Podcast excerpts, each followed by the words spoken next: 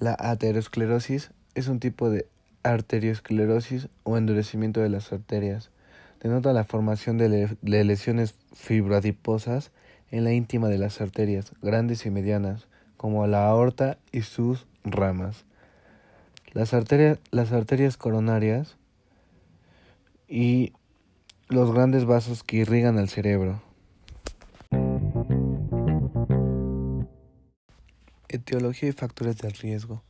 El principal factor de riesgo para la aterosclerosis es la hipercolesterolemia, en especial la concentración de lipoproteínas.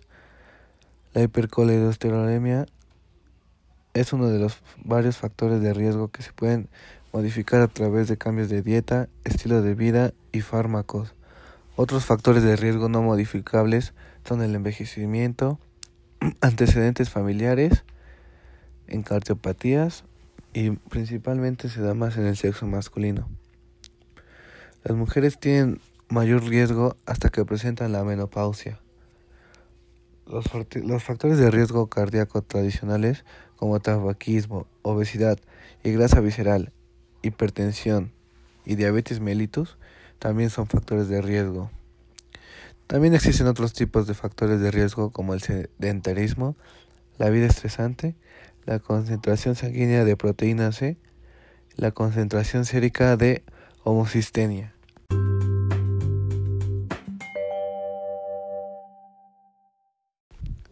Patogenia. Las lesiones formadas en la aterosclerosis son de tres tipos, la estría grasa, la placa ateromatosa fibrosa y la lesión complicada. Las últimas dos son causantes de las manifestaciones clínicas de la enfermedad. Las estrías grasas son zonas delgadas, planas y con una coloración amarilla. Las lesiones grasas se forman en niños a menudo, a menudo en el primer año de edad.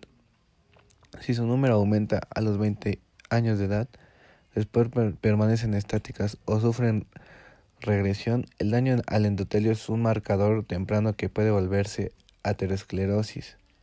Las lesiones complicadas incluyen hemorragias, ulceración y depósitos de tejido cicatrical. La trombosis es la principal complicación de la aterosclerosis.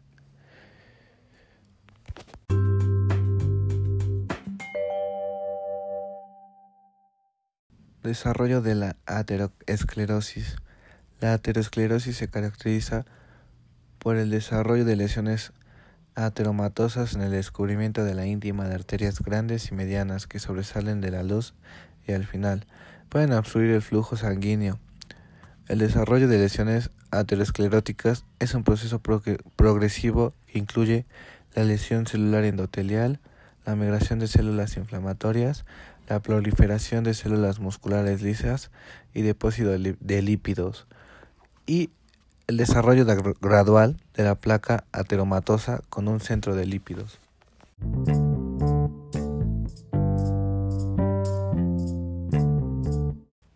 Manifestaciones clínicas. La aterosclerosis comienza como un proceso gradual. Por lo general, no hay más manifestaciones clínicas de la enfermedad durante 20 o 40 años o más. Las manifestaciones clínicas dependen de los vasos implicados y la magnitud de la obstrucción vascular. Las placas ateroscleróticas ejercen sus efectos mediante los siguientes procesos. Estrechamiento del vaso con producción de isquemia. Obstrucción subirá del vaso por hemorragia o rotura de la placa. Trombosis y formación de émbolos a causa del daño al endotelio vascular. Formación de un aneurisma por debilitamiento de la pared vascular.